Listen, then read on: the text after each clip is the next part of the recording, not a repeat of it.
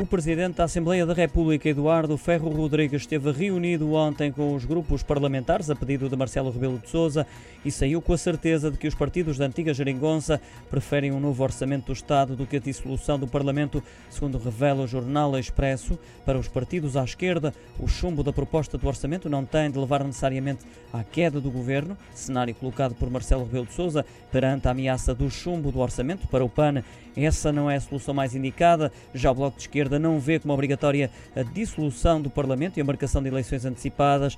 Para o Partido Ecologista Os Verdes, existem outras soluções em cima da mesa. Para hoje está marcado o último debate sobre o Orçamento de Estado 2022 na Assembleia da República e consequente votação.